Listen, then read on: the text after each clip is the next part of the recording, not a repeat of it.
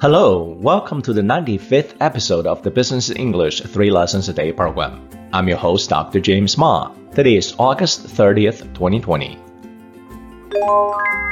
Today, we will learn three concepts related to option valuation. Lesson 1 Intrinsic Value. Intrinsic value is the value of the option at the present time if the option is exercised immediately. Simply speaking, it is the amount of money the option contract can generate right away. Here are some examples. The intrinsic value of an option will never go below zero. The intrinsic value of an option will never go below zero. Positive intrinsic value does not equal making a profit. If you exercise an option with a positive intrinsic value, you lose the time value of the option which you paid as part of the premium. Positive intrinsic value does not equal making a profit. If you exercise an option with positive intrinsic value, you lose the time value of the option which you paid as part of the premium. Lesson 2 Time Value Time value is the portion of option premium above the option's intrinsic value. The longer the time to expiration and the higher the volatility of the underlying security, the higher the time value. Here are some examples. The further the expiration date, the higher the time value for both call and put options. The further the expiration date, the higher the time value for both call and put options. For out of the money options, the premium is 100% of time value. For out of the money options, the premium is 100% of time value. Lesson 3 Premium Option premium is the market price of the option contract.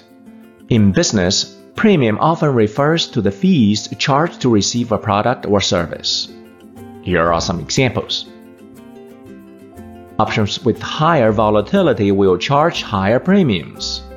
Options with higher volatility will charge higher premiums. One of the lesser known factors that could affect option premiums is the risk free rate.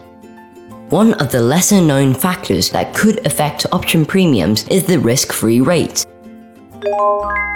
Now, today's real world example Benzinga, August 26, 2020. If you believe a stock's price will move up but not by much, you can execute a call spread to define your risk while creating a profit opportunity. A call spread involves buying a call and selling a call at a higher strike price for the same expiration date. The call you sold will expire worthless, and you keep the premium. The call you bought will be in the money, stock's price higher than the option strike price, and you will profit from the intrinsic value increase in the option. Do you know most beginning learners of option trading do not realize that simple buy and hold strategy does not work well with options. For one, option contracts gradually lose value due to decay in time value.